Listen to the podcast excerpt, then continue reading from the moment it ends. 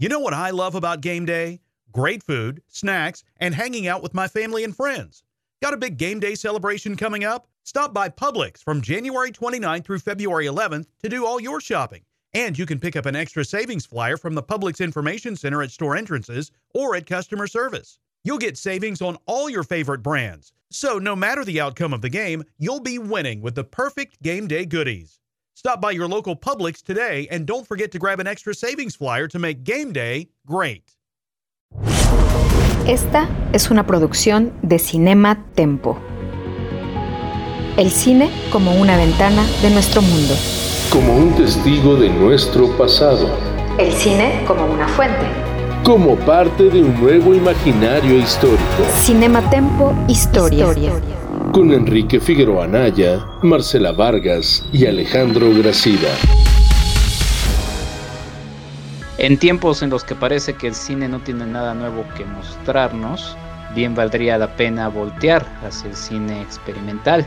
En Cinema Tempo Historia vamos justamente a voltear al cine experimental mexicano a lo largo de varios episodios que nos esperan, pero hoy decidimos empezar por la década de los 60, con lo que apenas es un esbozo de ella. Acompáñenos a esto que es Cinema Tempo Historia. Bienvenidos.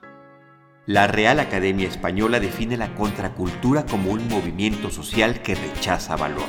Basta, basta. La contracultura no cabe en una definición de la Real Academia de la Lengua. La contracultura fue y está viva, va más allá de los Beatles y más allá de los hippies.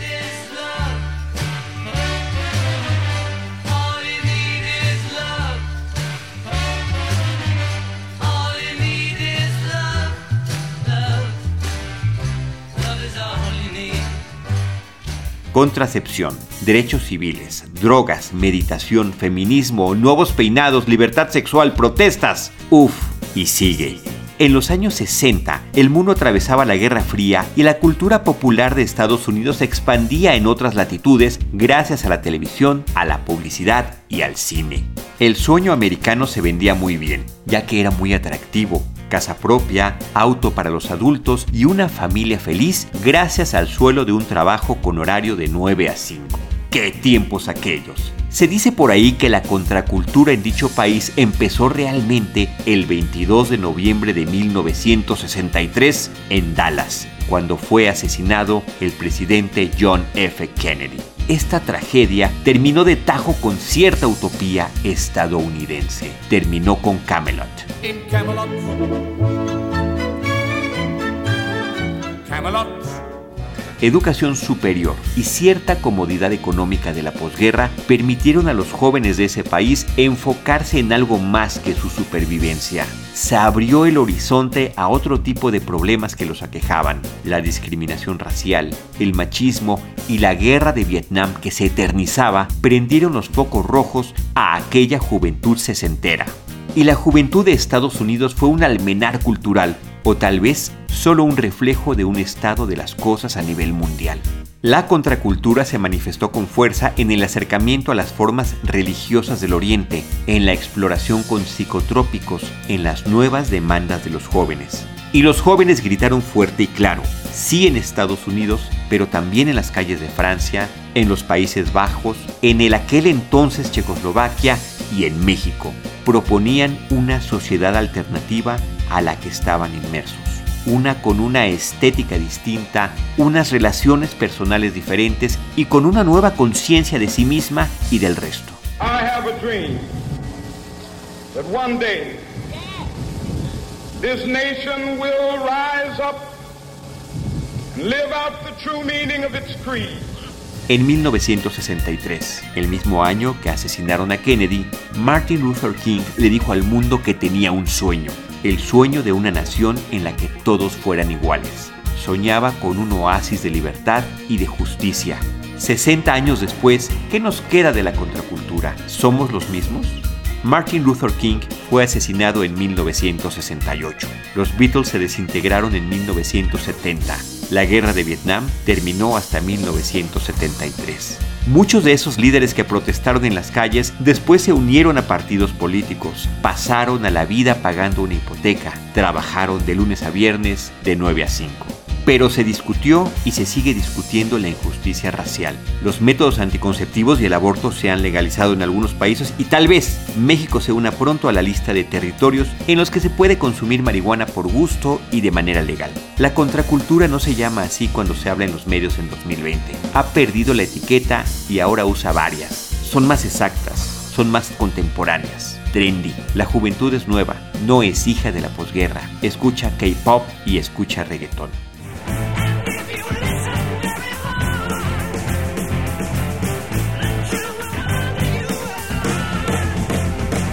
Pero la inconformidad no se ha acabado, todavía no vivimos como iguales. No hemos encontrado ningún oasis de libertad y de justicia. Esa nueva juventud también lo sabe, y sí, también está gritando. Nada más nos falta escucharlos. Y como siempre es una delicia escuchar la cápsula introductoria escrita por Cianya Zabaleta, producida por Jan Aye y con la voz de Charlie del Río. Eh, saludo como siempre a mi equipo, mi querida Marce Vargas. Eh, Marce, ¿cómo estás? Bienvenida. Muy bien, gracias, Kike. Estoy muy contenta de estar aquí en otro episodio de nuestro querido Cinematempo Historia. Que además ya ahorita nos revelarás, también te conecta eh, familiarmente a este, este episodio. Oh, eh, le doy la bienvenida también a, mi estimado Ale Gracida. Ale, ¿cómo estás? Bienvenida, bienvenido a Cinematempo Historia. Hola, buenas noches. Yo también estoy conectado, no familiarmente. Pues vamos a platicar el día de hoy. Es un tema al cual yo le tengo mucho, mucho cariño y tenemos también un invitado que nos va a esclarecer absolutamente todo lo que, lo que nos pueda generar este tema. Exactamente, Ale. Pues bueno, eh, presenta al invitado y también presenta eh, esta serie de, programas, como ya lo, lo anunciaba, que nos van a llevar a lo largo del próximo año y el tiempo que esté activo Cinema Tempo Historia Forever. Cuéntanos qué, es lo que vamos a presentar el día de hoy. Podríamos darle la bienvenida a nuestro invitado del día de hoy. A nuestro invitado, exactamente, que es eh, Ismael Rodríguez, es un investigador de cine especializado sobre todo en el tema de cine experimental. Ismael, bienvenido a esto que es Cinema Tempo Historia. Esta es tu, casa desde ya, ¿eh? Hola, pues eh, muchas gracias eh, a todos. Ale, por ahí por la invitación, Enrique Marce, todos, pues yo aquí eh, ya listísimo para platicar este, sobre el cine experimental mexicano, a ver si podemos aportar algo y esclarecer cositas. Vamos a ver qué tal, qué tal nos va. Aquí eh, yo puestísimo para la plática. Bienvenido Israel. Este, estaba hoy dando un, un curso eh, con niños y de repente estábamos hablando de algunos elementos cinematográficos y me decían, bueno, es que les platicaba, que les preguntaba quién hacía una película los actores y luego les decía, bueno, es que hay películas que no, en donde no hay actores, ¿no? De repente fue así como de, ¿qué? Este, ¿Qué es el cine experimental? ¿Cómo lo definirías, Israel? Yo creo que, a ver, lo, voy, a, lo voy a platicar así. Hace varios años eh, publicamos un libro ahí en el Instituto de Investigaciones Estéticas de la UNAM que se llama el libro Genealogías del Arte Contemporáneo Mexicano, ¿no? Y en aquella ocasión había un montón de, debates y de textos sobre el cine experimental y entonces yo justo caí en la cuenta de que cada quien entendía lo que quería por el término, ¿no? Y entonces escribí un texto que se llamaba ¿Qué entendemos por el cine experimental mexicano? Y a mí lo que me parece como muy eh, importante es primero dejar en claro que ni desde los años, desde finales de los 50, durante los años 60, nadie eh, se puso de acuerdo qué, qué quería decir con el término experimental.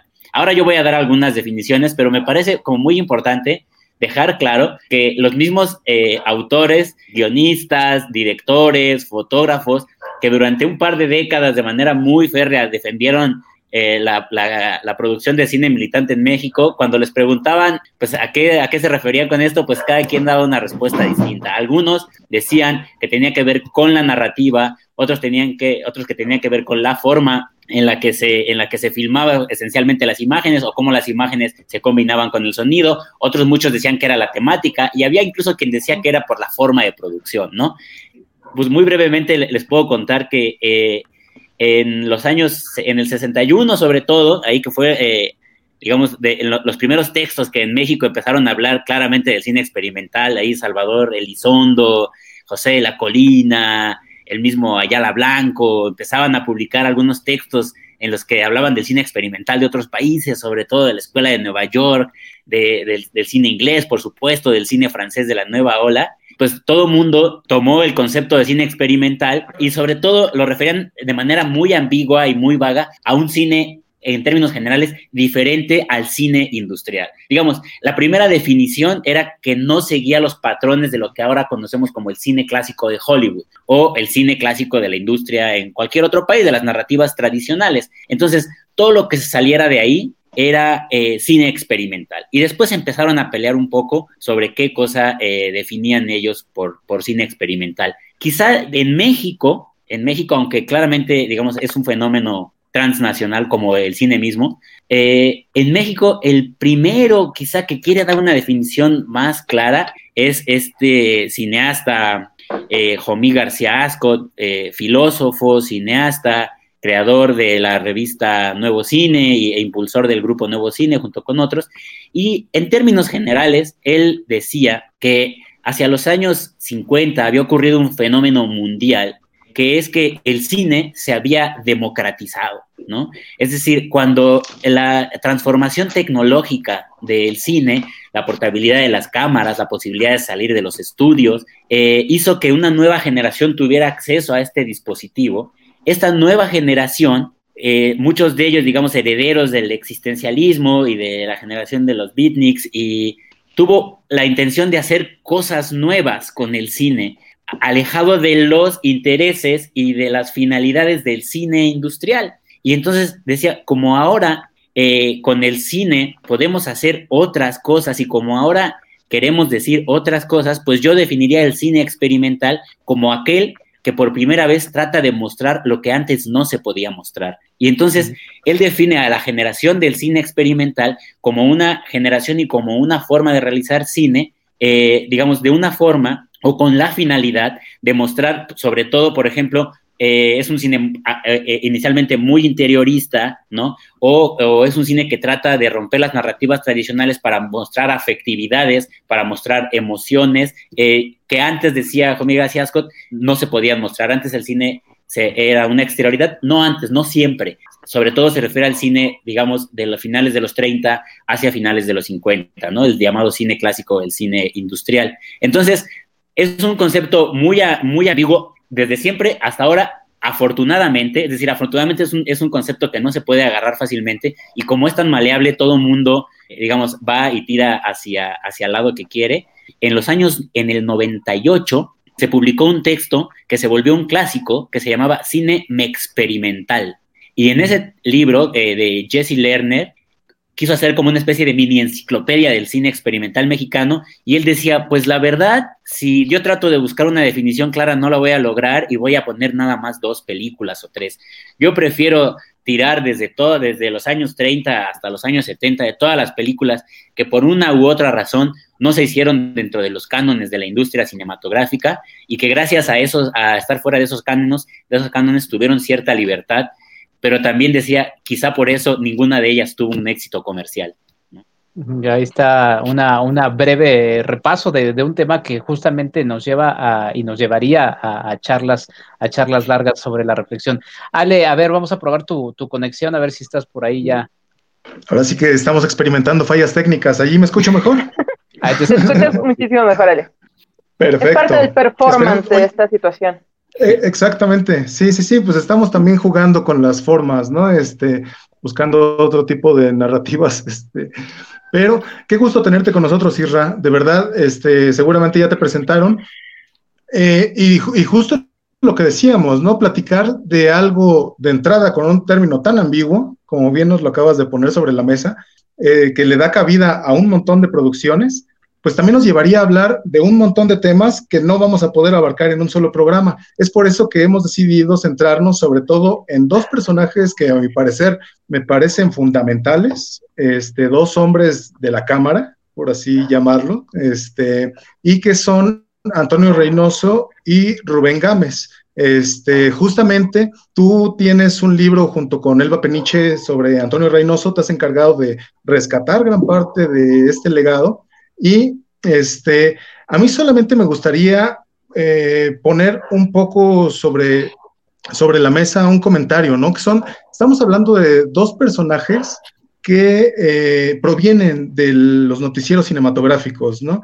De entrada, pues son personas que manipulan la cámara, cosa que no necesariamente van a hacer todas las otras este, demás personas que eh, se encargaron de hacer cine experimental, ¿no? Y sobre todo, en específico, van a ser dos camarógrafos que se encontraron en el noticiero Cine Mundial por ahí de mediados de los años 50 y que convergen como fotoreporteros, ¿no? En un espacio que me parece también muy importante, eh, como semillero mismo, porque allí es donde se encuentran con eh, Nacho López, también un, este, fotógrafo fundamental en la historia de, este país, con un adolescente, Rafael Corquidi, de quien seguramente estaremos mencionando también muchas veces a lo largo de este programa. Y a mí me parece que no es casual que el despunte de buena parte del cine experimental mexicano provenga de estos del cine periodístico, ¿no?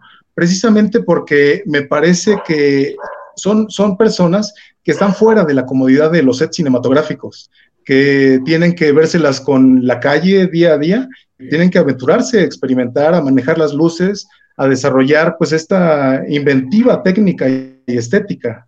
¿Tú cómo nos presentarías a, estos dos eh, personajes excepcionales, ¿no? quizás dentro del cine mexicano? Es padrísimo lo que mencionas, Ale, porque yo sí creo que ellos son la llave. O sea, cuando, cuando me dijiste, oye, vamos a hacer un, programa sobre cine experimental y yo ahí estaba preparando mis cositas y luego me dijiste, no, pues sabes que yo creo que sobre Reynoso y Gámez, pues me pareció todavía mejor porque eh, de repente cuando los temas se pueden desbordar o, quedar como un poco vagos, si los amarras y los centras en autores concretos y, sobre todo con autores emblemáticos, creo que puede ser mucho más enriquecedor. Y el caso de, de Reynoso y Gámez es emblemático de esto.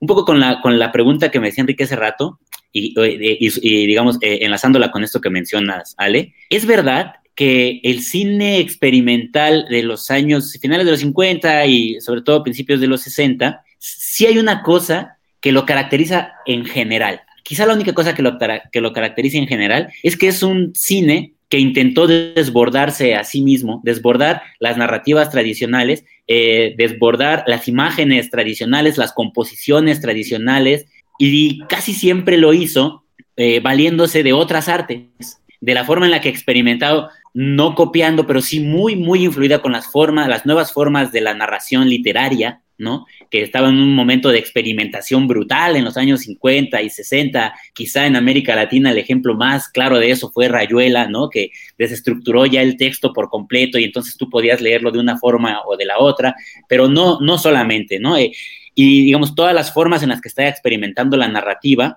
eh, influyeron muchísimo, pero también la pintura, que de repente cuando, la, cuando, el, cuando los, los pintores de los años 60 eh, acuden al cine, y de repente están ahí metidos también tratando de, no, no, no es nuevo, ¿no? Ya Siqueiros y ya Orozco en México lo hacían, pero eh, digamos, hay, una, hay un borramiento de las fronteras entre el cine y el, el, resto de las disciplinas.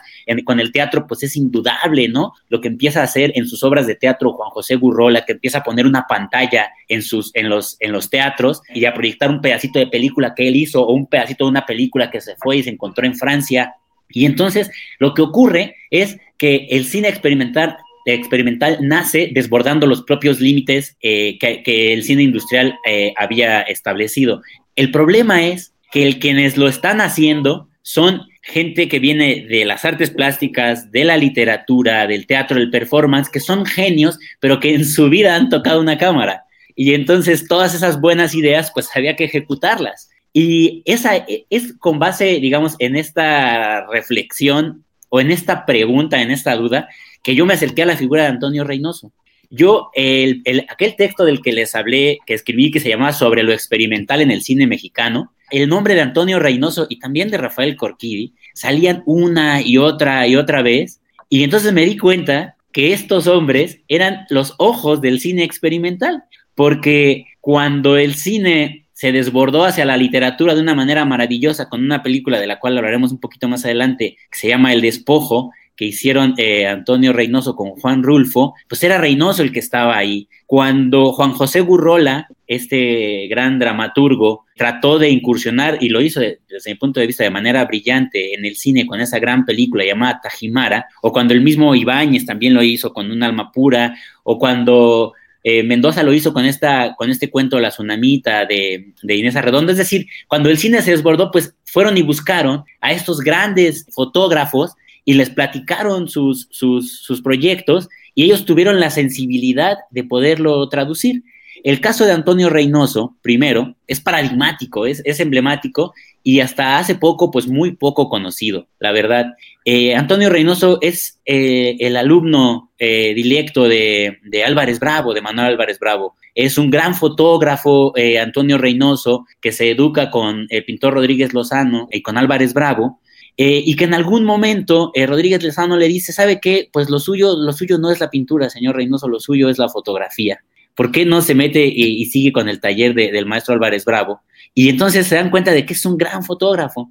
Y durante los años 30 y 40, pues se dedica a hacer foto fija de una gran calidad. Por ahí tenemos en pantalla una fotografía en el lago de Texcoco que hizo. Le encantaba ir al lago de Texcoco a hacer estas fotografías donde podía alcanzar toda esta gama de grises gracias a que habían desecado el lago, el, el, anterior lago de Texcoco y estaba ahí la tierra salina y lograba hacer esta, estas fotografías maravillosas en las que por un lado podía mostrar su gran técnica fotográfica y por otro lado eh, mostrar este tema que le interesaba tanto a él que era la desigualdad social. Pero bueno, este era Antonio Reynoso, el genio de la, de la foto fija, que como bien dice Ale, eh, trabajaba eh, sobre todo en noticieros cinematográficos y él, sobre todo, también haciendo comerciales. Él tenía una empresa con, con Rafael que se llamaba Cinefoto y se dedicaban a hacer comerciales de refrigeradores, de salas, de automóviles y ahí él formó no solo a Rafael Corquidi, sino también a Tony Kuhn, otro gran cinefotógrafo.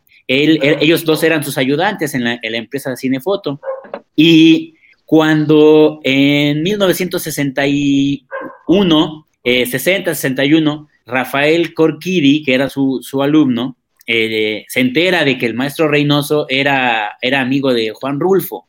Y entonces deciden hacer una versión cinematográfica una vez más. Todavía no, era, todavía, no, todavía no estaba agotado el tema, pero ya había unas versiones fallidas.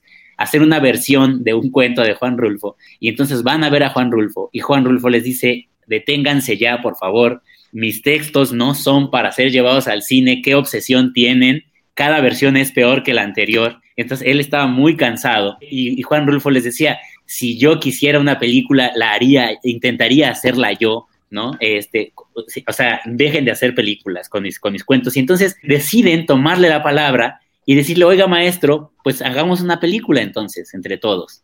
Y entonces, quizá es con algunos intentos previos en los años 50, quizá el despojo sea la piedra de arranque, la piedra de toque, el punto inicial más increíble y fortuito del cine experimental mexicano en todos los sentidos. Juan Rulfo, Rafael Corquiri y Antonio Reynoso viajan al Valle del Mezquital, eh, a un pueblo que se llama Cardonal, y con muy poco plan, empiezan a hacer algunas tomas y establecen una especie de método propuesto por, por Juan Rulfo, este método, en el cual hacen tomas del pueblo del Valle del Mezquital con, eh, con actores eh, no profesionales que son habitantes del pueblo y van juntos a veces, hacen sesiones fotográficas, porque como sabemos, Juan Rulfo también era un gran fotógrafo, hacen sesiones fotográficas, tanto Reynoso como Rulfo, hacen algunas tomas y después se van, revelan y Juan Rulfo escribe sobre las imágenes y después propone lo que hay que filmar después de eso y entonces van de nuevo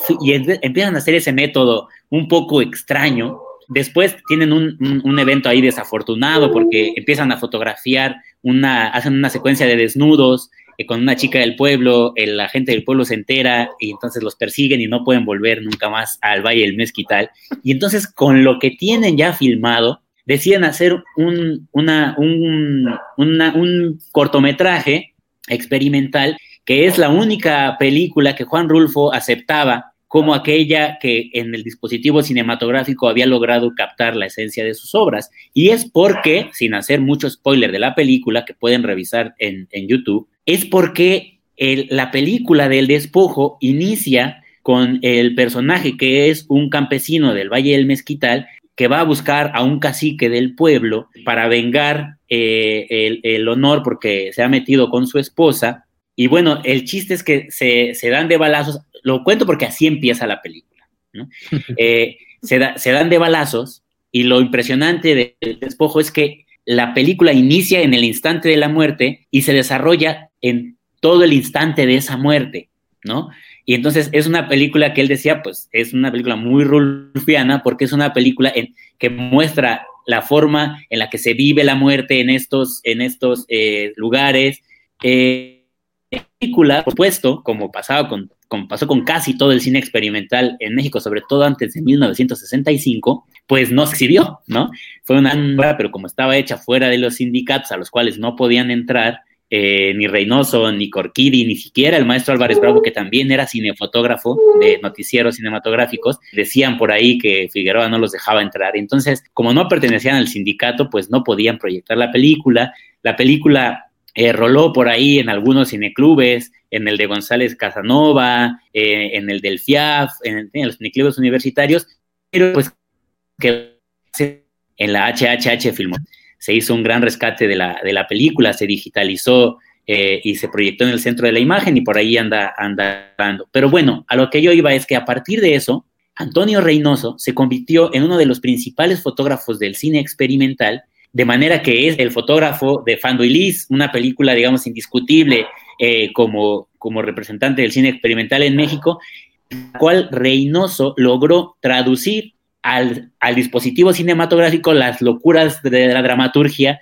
de Jodorowsky, ¿no? La desesperación de Liz, eh, el desprecio de Fan, todo con unas secuencias que llevan al espectador a, experimentar la angustia de esta mujer que está en, un carrito, no iba a ser una silla de ruedas, pero está en un carrito, eh, y que con la cámara eh, Reynoso logra captar al mismo tiempo la desesperación de esta pareja codependiente, ¿no? Pero que también logró eh, Reynoso, después, no antes, más bien con Tajimara, llevar a la pantalla esta, estas, estas narrativas de, digamos, en distintos tiempos, mover una narración cinematográfica en distintos tiempos de acuerdo a la narrativa de Juan García Ponce con esta película de Burrola, de manera que, eh, en síntesis, para cortar ya este largo monólogo, Antonio Reynoso se convirtió, porque dominaba la técnica fotográfica, en los ojos del cine experimental mexicano y de una manera brillante, como alumno de Álvarez Bravo y después como maestro de Rafael Corquidi, es un puente en casi todo el siglo XX mexicano, ¿no?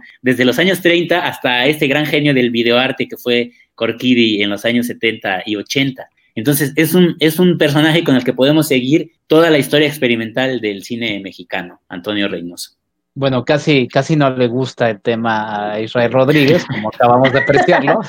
Nos queda clarísimo que si hay un experto es él.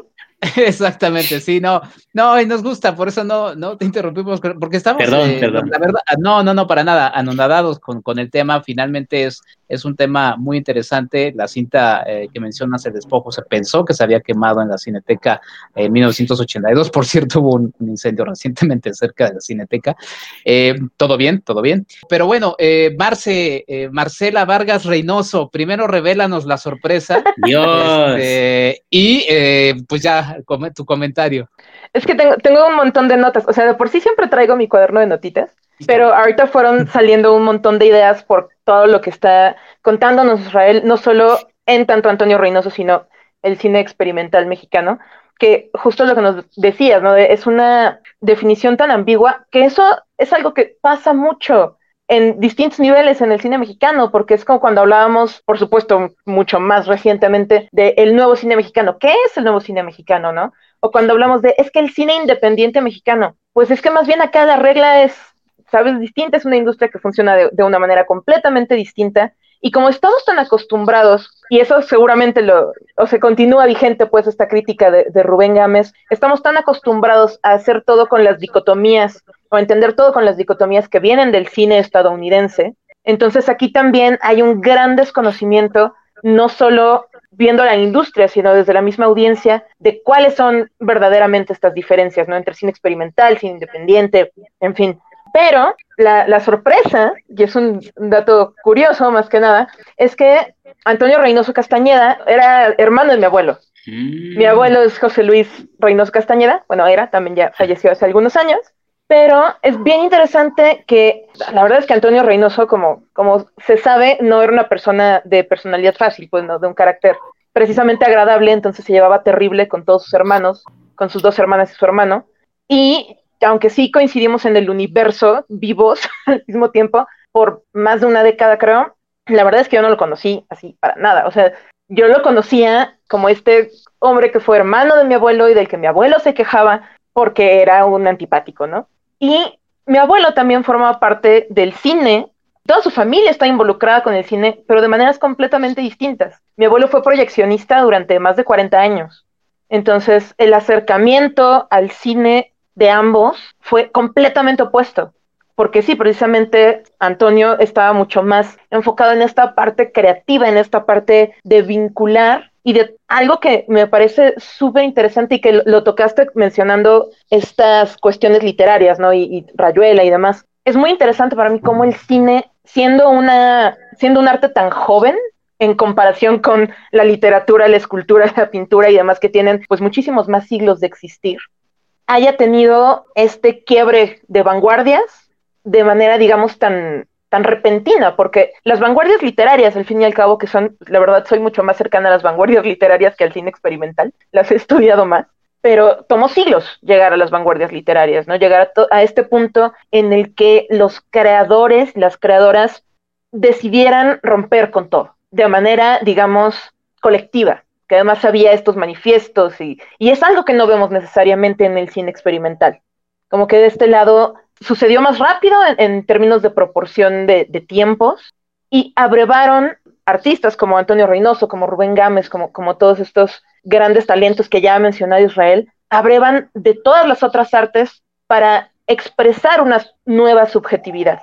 Y algo que seguramente hablaremos o entraremos en materia un poco más adelante es que al menos desde mi, por supuesto, superficial conocimiento del cine experimental en comparación con el de Isra, creo que algo que me parece muy interesante, eh, que vincula o que puede contraponer, digamos, a Rubén Gámez y Antonio Reynoso, es el acercamiento de ellos mismos a cómo se realiza este cine. Antonio Reynoso tiende a unas colaboraciones creativas mucho más profundas, mientras que Gámez mantiene un poco más el control de su propio discurso, ¿no? A pesar de que sabemos, especialmente en su foto fija, que hay una crítica de Antonio Reynoso a cuestiones sociales y a cuestiones económicas, sí su subjetividad se acerca mucho más a una cuestión de exploración artística. La misma colaboración con Rulfo para filmar El despojo con Corquidi es una experimentación más bien creativa, esta cuestión de jugar con los tiempos, de traducir ese lenguaje literario de Juan Rulfo a la pantalla, mientras que el trabajo de Gámez, que sí tiene por supuesto esta crítica a, los procesos modernizadores y, al México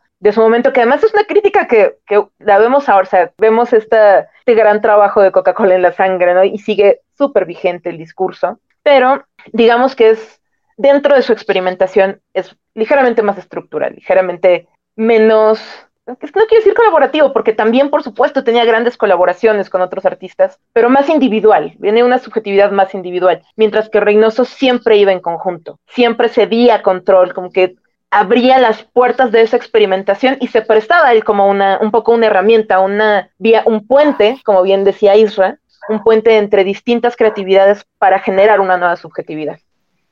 Sí, pues, eh, o sea, se, involucraba tanto que si uno ve Fando y Liz, este, ahí sale Reynoso todo el tiempo. O sea, llegó un momento en el que, pero, pero esto es, eso, eh, lo, lo, lo, investigamos, lo pusimos en este libro ahí que hicimos hace, hace algunos añitos, Elba Peniche y yo, ahí como, como notita, eh, yo, yo llegué al archivo de Antonio Reynoso, lo confieso en mi absoluta ignorancia, sin saber que él era, había sido muchos años fotógrafo de foto fija. Entonces yo llegué con, la, con las hijas de Antonio Reynoso y les dije, su padre es un gran cinefotógrafo.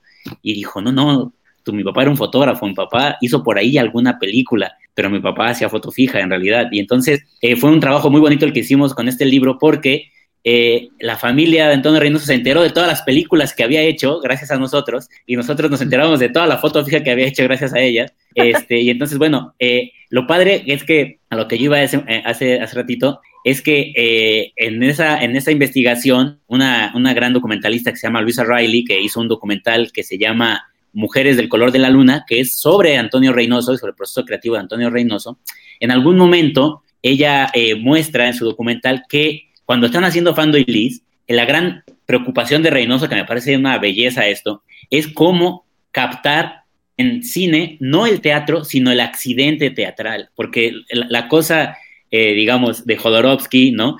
Esta cosa eh, justo de, de, la experimentación de teatro, porque es un momento de experimentación en todos lados. Entonces, la experimentación teatral de Jodorowsky, que era este teatro pánico, en donde lo más importante era cómo interactuaba eh, los actores, las actrices de una manera accidental y cómo el accidente teatral se volvía arte. Y entonces Reynoso decía, yo cómo planeo la fotografía del accidente teatral, ¿no? Y entonces, pues ahí estuvo trabajando muchísimo con, su operador de cámara, que era Corkidi, eh, para, para tratar de, de, capturar el caos y todas las variables jodorowskianas y tratar de convertirlo en una película más o menos coherente. Pero hay un momento en el que el mismo Reynoso decide dejarle ya totalmente la cámara a Corkidi y meterse al accidente teatral. Y entonces eh, hay una parte en la que él la hace de, de, Fando, cuando ya cuando hay una parte en la que Fando es pequeñito y, está medio enloquecido por ahí, y entonces está la madre ahí, que es como una mujer así medio enloquecida, y de repente sale el padre y el padre es Reynoso. Y hay otra secuencia en donde en donde hay un, hombre sepultado así, eh, y ese hombre sepultado es Reynoso también, entonces dices, pero si este es el fotógrafo de la película, ¿qué está haciendo ahí? Y entonces lo que dice Marce, ¿no? O sea, él se metía, ¿no? Y hacía de todo también la película que hizo con Gurrola, esta película, no la de Tajimara, sino la de la creación artística que hace, él hace la parte de José Luis Cuevas, y entonces eh, Juan José Gurrola le pide que le ayude a mostrar que es maravilloso también el problema que le representa, a mostrar en una película cuál es el proceso creativo, que es algo muy personal y muy interno, cuál es el proceso creativo de José Luis Cuevas. Y entonces es Reynoso el que elabora una serie de eh, ideas, todas con base en la técnica, para tratar, por ejemplo, hace un alto contraste para cómo el proceso de, dibujo de, José Luis Cuevas y después con las sombras ponen, proyectan un, dibujo de José Luis Cuevas atrás en la pared y después con las sombras eh, eh, indican cómo José Luis Cuevas lo va trazando, pero al mismo tiempo está Cuevas, eh, digamos, narrando todo este problema que es el, era muy de Cuevas, de el yo y la circunstancia, ¿no? Y cómo se representaba a sí mismo. Pero entonces, como bien lo dice Marce, era un autor que era fundamental en el cine experimental porque cedía su lugar y ponía su cámara al servicio de todos estos locos experimentadores de otras artes. Era el momento de la gran experimentación pictórica, era el momento de la gran experimentación teatral, de la gran experimentación literaria, y él pone esta, esta, esta técnica, porque todo el mundo lo conocía a él como un gran maestro de la técnica, sobre todo. Decían que podía armar y desarmar una cámara en minutos. Este, y puso esta técnica al servicio del cine experimental, y por eso creo que fue tan, tan importante Reynoso. Y además creo que es ahí, nada más como un pequeño apunte, esa cuestión mecánica sí era completamente un rasgo de familia. O sea, es un detalle que a mí me llama mucho la atención porque precisamente pues yo no conocía a Antonio Reynoso, ¿no? O sea, sabía que existía y ya. Pero sus, tanto su hermano José Luis como sus hermanas tenían esa facilidad técnica. Porque además él sí, o sea, Antonio Reynoso sí tuvo estudios académicos, pues. Sus hermanos no. Mi abuelo no tuvo estudios académicos, él dejó la escuela como en la secundaria, una cosa así, pero tenían, compartían en esta familia esa facilidad para, de manera completamente autodidacta, armar y desarmar el aparato que les pusieras enfrente. Entonces es, una cuestión que llama muchísimo la atención porque sí había una vena artística y de curiosidad voraz de parte de todos los miembros de esa, de esa familia, pues de esos hermanos, pero lo, lo más interesante es que Antonio haya sido quien, vaya, la explotó al máximo y se convirtió precisamente en este vínculo artístico generacional que gracias a trabajos como el tuyo es que se ha dado a conocer de una manera mucho más amplia, porque precisamente antes de, tus investigaciones había realmente muy poco que englobara todas estas facetas de Reinos. Solo decir que esta fotografía que estamos viendo, que es una fotografía maravillosa, es una fotografía fija que él hizo durante la filmación de este cortometraje eh, sobre José Luis Cuevas, muy poquito tiempo antes de que eh, el manicomio de la Castañeda fuera cerrado, y entonces fueron ahí y convivieron con las personas que estaban ahí dentro, y eh, Antonio siempre aprovechaba para, al mismo tiempo que hacía la película, hacer sesiones fotográficas en donde lograba captar la belleza de lo cotidiano de una forma impresionante, ¿no? Esta que eh, detrás, de, detrás de una de las impresiones que en el archivo eh, decía ahí Ángel, que él había nombrado esta fotografía como un ángel, es, es una, una, de las, una de las chicas que está ahí eh, solo cubriéndose con una mantita, en una situación terrible, porque la película lo que te muestra es que vivían en unas condiciones pues desastrosas, ¿no? De eh, que, lastimaba, ¿no? Unas, condiciones monstruosas, y, él sabía captar y, sabía transmitir al mismo tiempo las dos cosas, ¿no? Eh, era, era un fotógrafo impresionante, pero bueno, ya, con eso cerramos lo de, lo de Reynoso. Es, es que justamente a eso, a eso iba y es lo, malo de estar entre produciendo y conduciendo y escuchando y disfrutando. Eh, la decisión de que, pues sí, este es nuestro punto de arranque, mi estimado Ale, del tema del cine experimental mexicano de los años 60. Tú querías eh, en, tu, en tu buena onda arrancar con dos personajes y creo que nada más nos va a dar tiempo para uno. Eh, habrá que ir viendo qué, qué hacemos. Eh, quiero irme a un corte rápido y nos iremos muy brevemente en el siguiente segmento y quiero nada más poner un poquito algo sobre la mesa para, para seguir en esta introducción del tema de cine experimental. Yo creo que no nos dará tiempo de hablar de Rubén Gámez, además da también mucho, mucho de, para, para que hablar, pero bueno, vámonos a este corte y ya regresamos a esto que es Cinema Tempo Historia.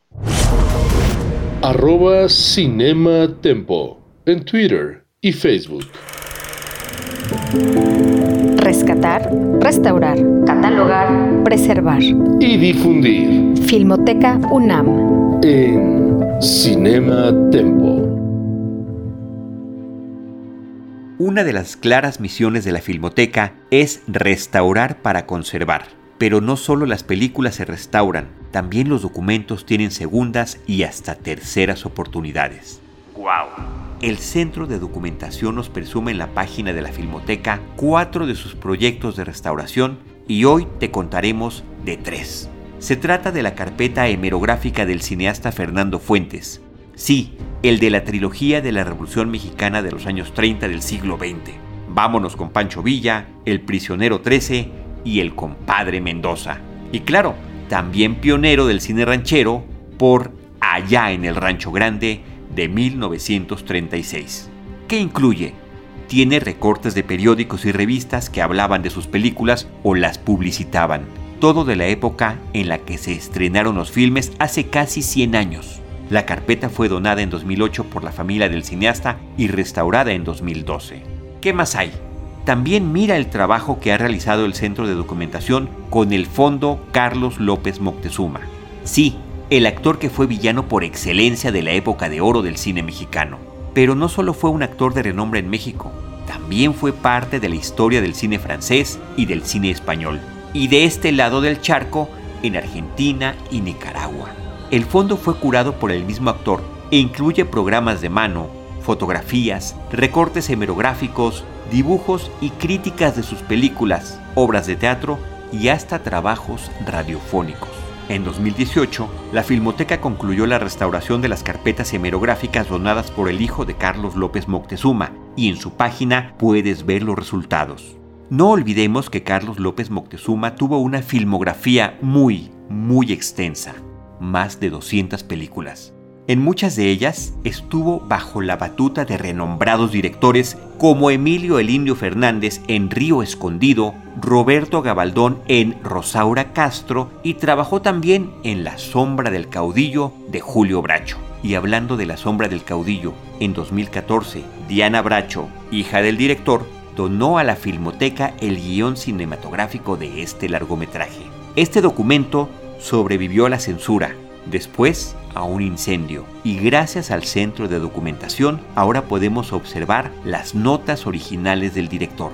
Estas notas nos dan pistas sobre el financiamiento y la filmación del polémico largometraje. Hay mucho que decir 60 años después del fallido estreno. La Filmoteca ya le dio la oportunidad a estos documentos.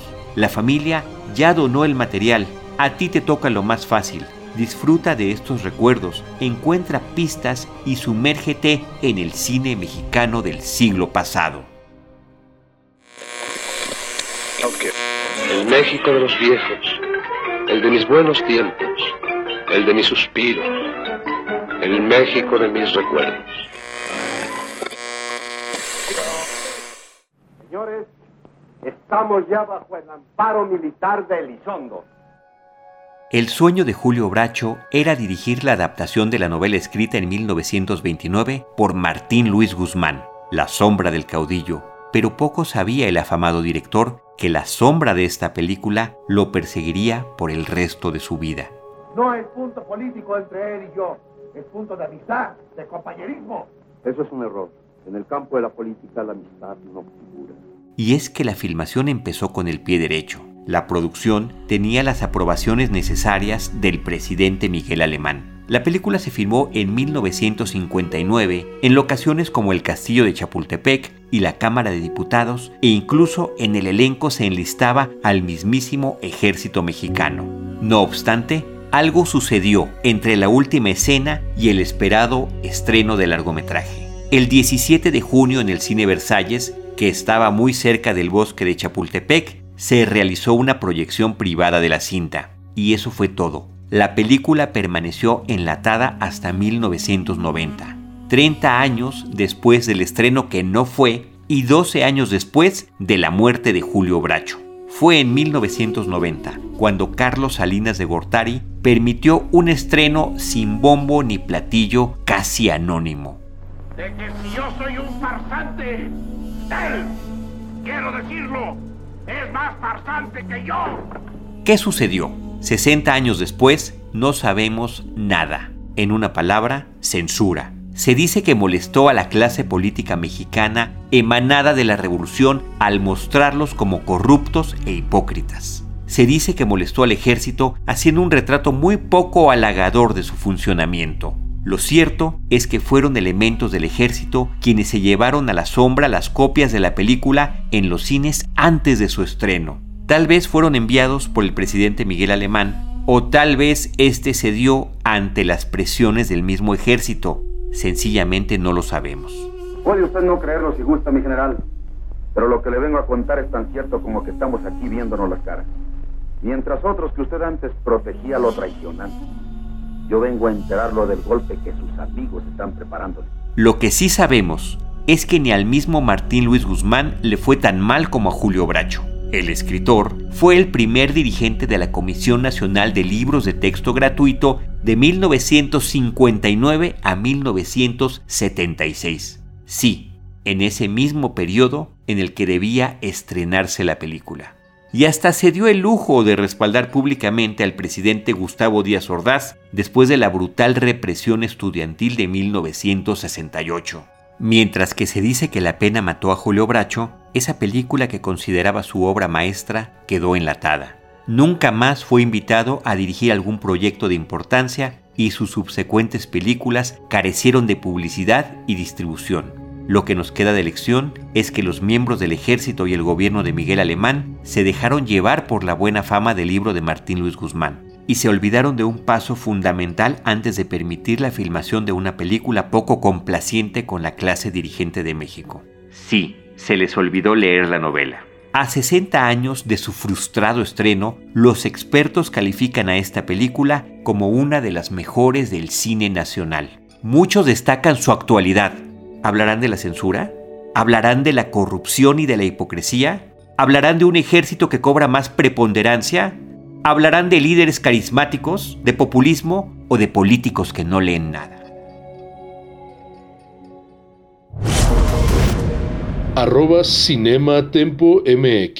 En Instagram. Regresamos a esto que es Cinematempo Historia. Y yo quería preguntar rápido, eh, bueno, de la manera de lo posible, este, Israel, sobre este asunto que, estuvimos mencionando y también a manera de, introducción al tema del cine experimental, eh, de, un cine que se sale de los cánones industriales y quizá aquí aterrizo un poquito sobre el asunto de Rubén Gámez. Y es que llegué al, productor, a Salvador López, ¿no? Quien mencionaba, algunos han dicho que la película hablando de la fórmula secreta de Rubén Gámez, es una película comercial, ¿no?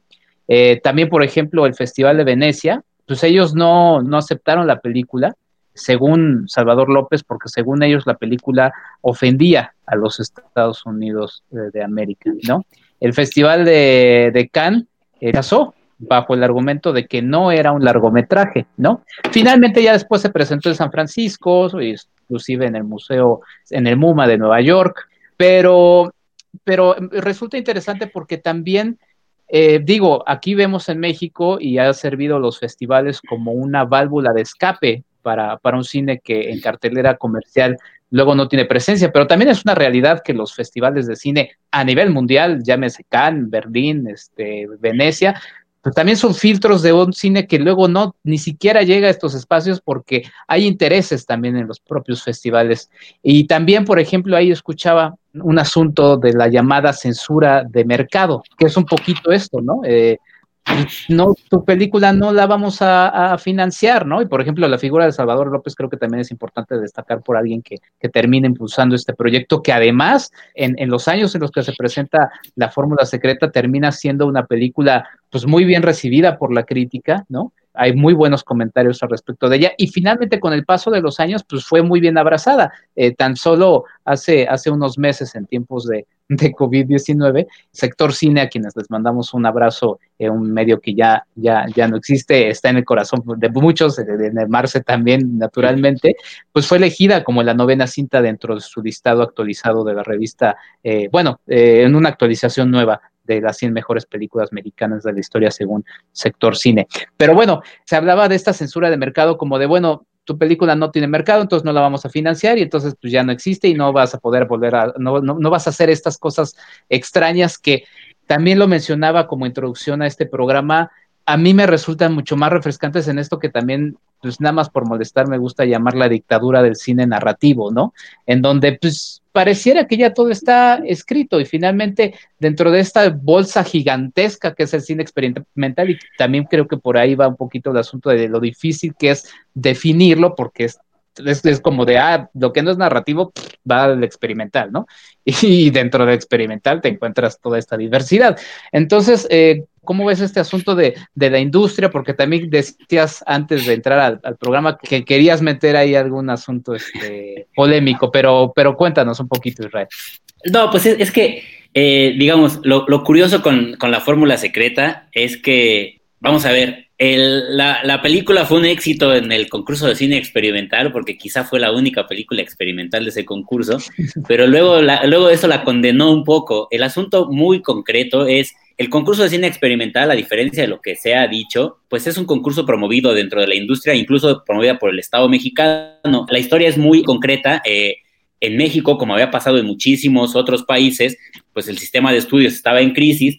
Hacia los años 60, en muchos países ya habían pasado la gran brecha de finales de los 50 y lo habían pasado gracias al, relevo generacional. Francia había sido el gran ejemplo de cómo una industria se había podido reelaborar a partir de, digamos, de la imposición, en el mejor sentido de la palabra, de un nuevo modelo de un nuevo modelo cinematográfico surgido de los propios cineclubes, con una generación de cineastas que había logrado, había pasado, logrado pasar de la crítica a la, a la, producción, a la creación, y había transformado las industrias, y lo mismo estaba pasando ya en Hollywood, con eso que se, que se convertiría después en la generación de los chicos malos de Hollywood. Pero en México ese, ese relevo estaba completamente atorado por una serie compleja que después podemos hablar, una serie compleja de contrapesos sindicales, industriales, taquilleros, no sé qué, y era muy difícil. Y sobre todo era muy difícil que entraran los nuevos cineastas. Total que desde, desde, la, desde la punta del, del Banco Nacional Cinematográfico y de la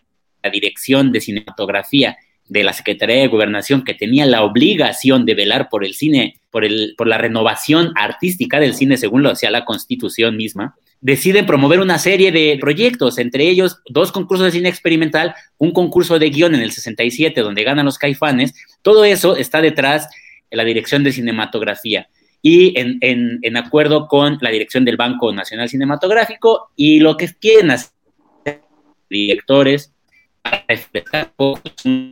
entonces era una cosa ahí, un nudo imposible de deshacer, y lo quisieron, lo quisieron deshacer de esa forma. Entonces todos estos directores, esta nueva generación que hacían crítica de cine, que hacían algunos cortometrajes por ahí, lograron producir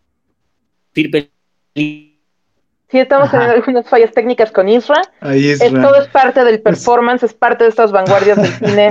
En realidad lo que estamos haciendo es un programa experimental entonces no pasa nada. Exactamente, y si quieren tomo un poco el relevo, también aprovechando ahorita que yo he estado teniendo dificultades técnicas todo el programa, entonces me he perdido más de la mitad de lo que se ha dicho aquí. Entonces puedo intentar abonar otro poco de lo que al menos este, me puedo ir inventando por aquí. Porque justo también hay que decir de, lo que mencionaba Irra, pero a mí me parece que incluso la fórmula secreta gana pues de manera sorpresiva también, porque hasta para el mismo Gámez, él no se lo esperaba, ¿no? Este, sobre todo porque él no era una persona reconocida ni en la industria ni en el medio intelectual, ¿no? Apenas había tenido un mediometraje, un, un cortometraje llamado Magueyes, que sí es una belleza y tuvo una muy buena recepción, pero que tampoco es que haya sido un éxito apabullante, ¿no? Este, el mismo Gámez no se la creía cuando le otorgan el, premio, él mismo se pitorreaba con toda alevosía de, de que de, haber, de haberle ganado a él les llamaba a los universitarios, ¿no? Porque ahí eh, entraba todo este grupo de élite intelectual a la que, que, había participado en el concurso. Ahí estaban escritores como Juan García Ponce, Carlos Fuentes, Gabriel García Márquez, directores como Alberto Isaac, Juan Ibáñez, estos que ha mencionado Irra, gente para la que en realidad fue creada el concurso, ¿no? E incluso el mismo Efraín Huerta, el poeta, como uno de los jueces del concurso, tuvo que filtrar los resultados a la prensa antes de, que, antes de la premiación por el mismo temor de que el sindicato o alguna presión de las autoridades culturales o políticas pudiera revertir el resultado. A ver, Isra ya, ya, ya está con nosotros de nuevo, le, cedo la palabra. claro, no, Ale, y nada más decir que la película de la Fórmula Secreta fue la, única eh, cinta completamente experimental. La mayoría de los autores hicieron a mí películas que a mí me siguen gustando mucho, pero que en términos generales reproducían narrativas copiadas de la nueva ola francesa o eh, digamos, o incluso eh, películas completamente tradicionales del cine mexicano. Y Rubén Gámez se lanza a hacer una, una, cinta completamente experimental, rompiendo la narrativa tradicional, una serie de yuxtaposiciones eh, muy afortunadas de crítica al colonialismo, aparte una crítica muy temprana, debo decirlo, en un tema que después sería moda en los años 70, pero que gana y el premio de la película es que le dan autorización de exhibición sin que pague, digamos, los derechos de exhibición y las cuotas del sindicato, y la película es un gran fracaso en taquilla, ¿no? Y entonces, eh, no solo esa, la mayoría, eh, digamos, eh, en este pueblo no hay ladrones de Alberto Isaac, y una película que se llamó Amor, Amor, Amor, eran varios directores bajo la producción de Barbachano, pero que después solo se exhibió Un alma pura y Tajimara, que esas tres películas, los tres primeros lugares, el premio era que se podían exhibir, y todas fueron fracasos en taquilla. Y entonces ahí lo que, lo que ocurre es que empieza esto que, que platicaba muy bien eh, Enrique, que los viejos directores, Alejandro Galindo a la cabeza, decían, ya ven, ya ven, ahí están diciendo que, que hay que renovar el cine mexicano, que hay que hacer cine experimental, no sé qué. a la gente no le gusta, a la gente quiere ver nuestras películas. Pues la verdad un poco más o menos tenían razón. Es decir, tenían razón, que a los universitarios no les gustaban esas películas, que pensaban que eran vulgares, que pensaban que eran para no sé qué, o sea, todas las críticas que les hacían podían tener razón, pero que el público estaba acostumbrado a ver un, tipo de películas y que les gustaba y que eran los que pagaban la entrada en taquilla también, ¿no? Entonces, eso en los años 70 todavía fue más emblemático cuando no esta generación, pero sí la siguiente generación, quizás solamente Alberto Isaac fue de los que se quedó por ahí que, logró brincar hacia el siguiente, eh, la siguiente década, pero cuando los cineastas independientes que estaban moviendo en los circuitos exteriores fueron, eh, digamos, lograron entrar con el programa de renovación cinematográfica de los años 70 y que también la mayor parte de las películas fueron grandes fracasos, ¿no? Decían que al final ya no sabían qué estaba pasando porque parecía que los directores del nuevo cine mexicano en los años 70 filmaban para ellos y para sus amigos y que ya les había dejado de importar el público y un poco más o menos sí pasaba así, ¿no? Digamos, es una relación muy compleja la del cine experimental y el público, ¿no?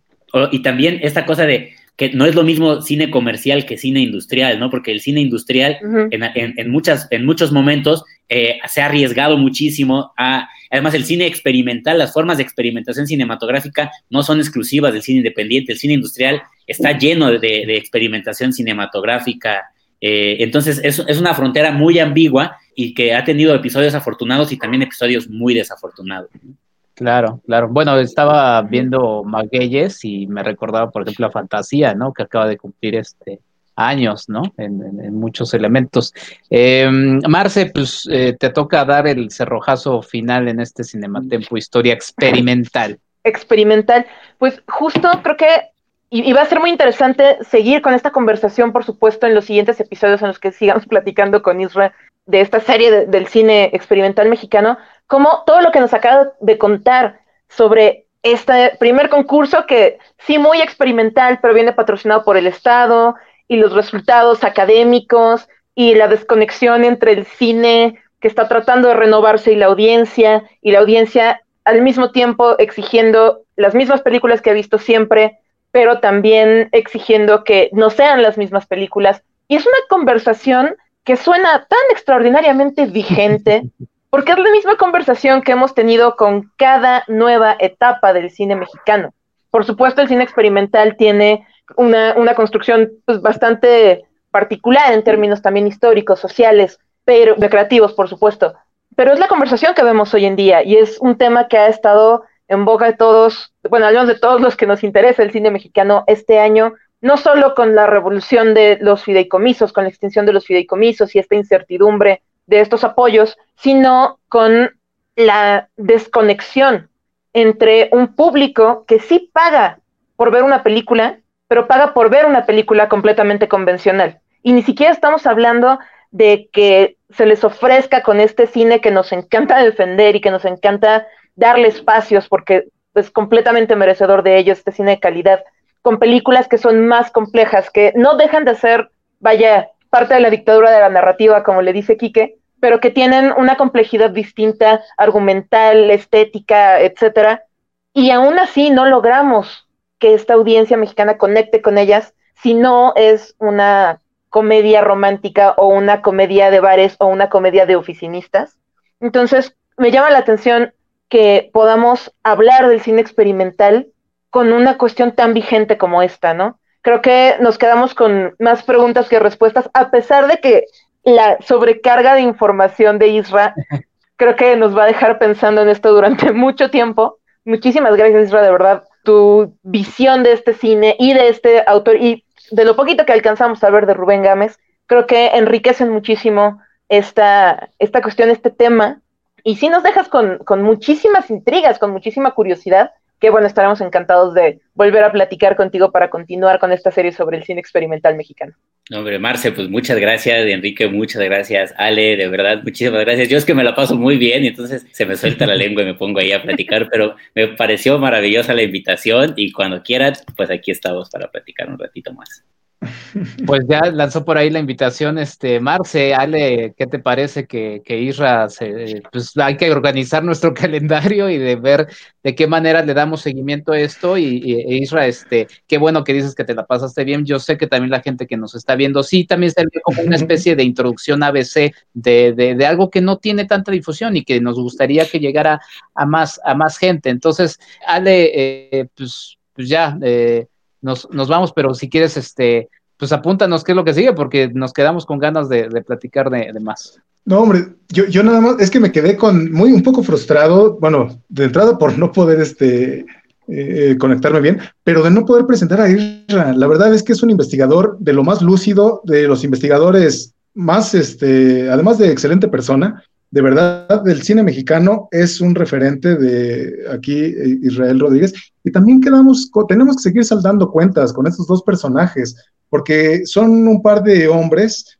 muy agrestes, ¿no? Muy oscos, bastante parcos en el trato e incluso antisociales, ¿no? Antonio Reynoso, Rubén Gámez, pero que eran unos genios, ¿no? Me parece que ellos mismos lograron autoexcluirse, de ahí también que, de, de, pues de todo, ¿no? No solo de, del entorno de la industria, sino de toda la sociedad en general.